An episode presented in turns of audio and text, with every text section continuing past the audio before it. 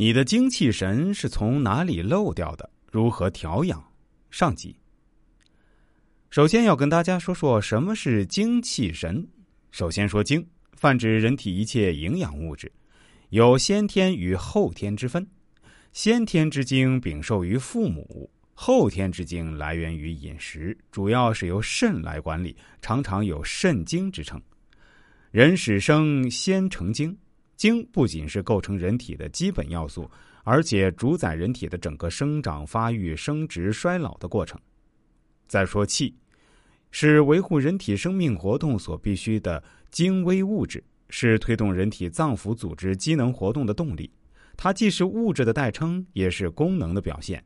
气在人体有推陈出新、温煦脏腑、防御外邪、固摄精血、转化营养等重要职能。人之有生，全赖此气。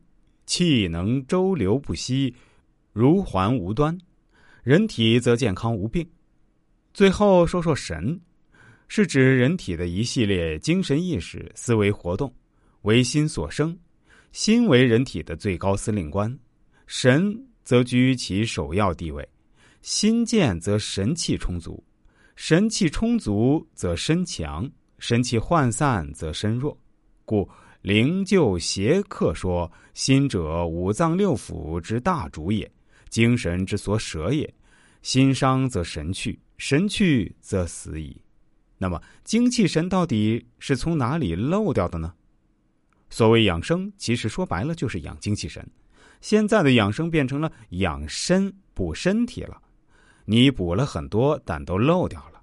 你要先抓住这里漏掉的窟窿在哪里。”一般来讲就有五个：一、眼睛；第二，耳朵；第三，舌头；第四，鼻子；第五就是你的大脑妄想。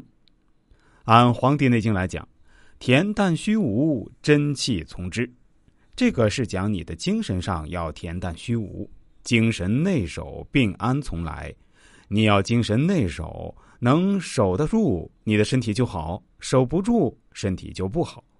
现在人们很怕缺营养，其实，其实人本来需要的能量是不多的，剩下的百分之九十都漏掉了，用来运作你的欲望和妄想了。所以你要先补漏。那么怎么个补法呢？我们从下面的几个补法来具体说说。一，眼睛和耳朵。精神内守中，守好你的眼睛和耳朵是最重要的。老子说：“五色令人目盲，五音令人耳聋。”你每天去看花花绿绿的，比如你看花儿，眼睛把精神投放到花儿身上，那你的精神就流失了。现在最严重的是看电影、电视、玩游戏，整个人的精神都被电视给吸进去了。现在更糟糕，看手机，手机上什么都好，这类东西很暗耗你的精神。中医叫肾精。比如你去跑步，你全身动起来，这个就叫阴耗。你坚持不了多久，身体就起了保护作用，你就要修行。但你看电视，慢慢的耗，你一点感觉都没有。你看一个上午电视，肯定比干活一天更累，因为肾精消耗严重。